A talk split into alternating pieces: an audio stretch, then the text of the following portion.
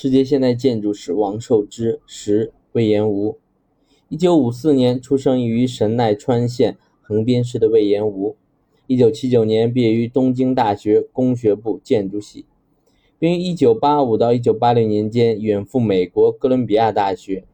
以建筑和都市计划客座研究员的身份继续深造。一九九零年成立了魏延吴建筑都市设计事务所。一九九八到一九九零年度，他曾受聘于庆应艺术大学环境情报学部任客座教授，并于二零零八年在该校获得博士学位，并一直担任该校理工学部设计工程系的教授。他曾表示，自己的设计目标是要重新恢复日本建筑的传统，而且要让它符合二十一世纪的时代需求。他在很多作品中。着重采用木材、泥砖、竹子、木料、纸张等传统的天然建筑材料，而且非常注意与外部环境的水、空气、光线的结合。在建筑形式上，则借鉴了许多日本传统建筑的动机。在一种不是张扬、低调形式的氛围下，魏延屋的建筑显得有一股来自日本文化深处的特别优雅的迷人。曾在日本、意大利、芬兰等国多次获得建筑奖项。他的重要设计作品有龟老山展望台水玻璃房子、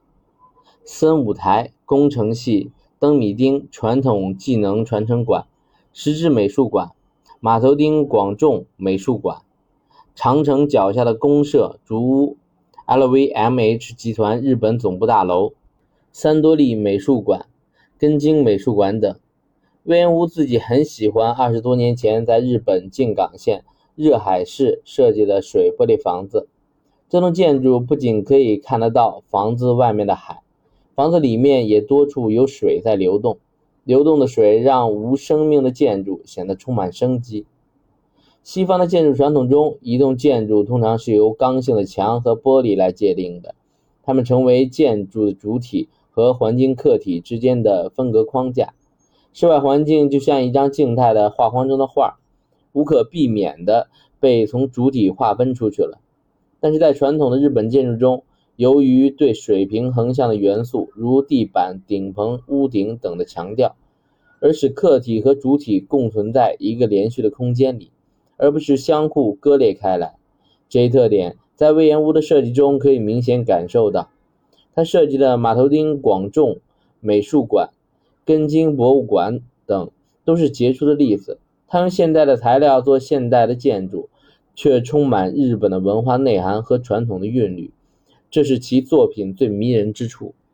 作为日本建筑界五零后的领军人物，魏延吾在建筑理论和建筑批评方面也颇有建树，《石宅论》《再见后现代》《建筑的欲望之死》《自然的建筑》《复建筑》等多部著作都很有影响。展望二十一世纪，魏延吾认为。通过更多采用接近自然的材料，通过加强建筑与自然景观的融合，未来的建筑应该是更加人文的、更加人性化的。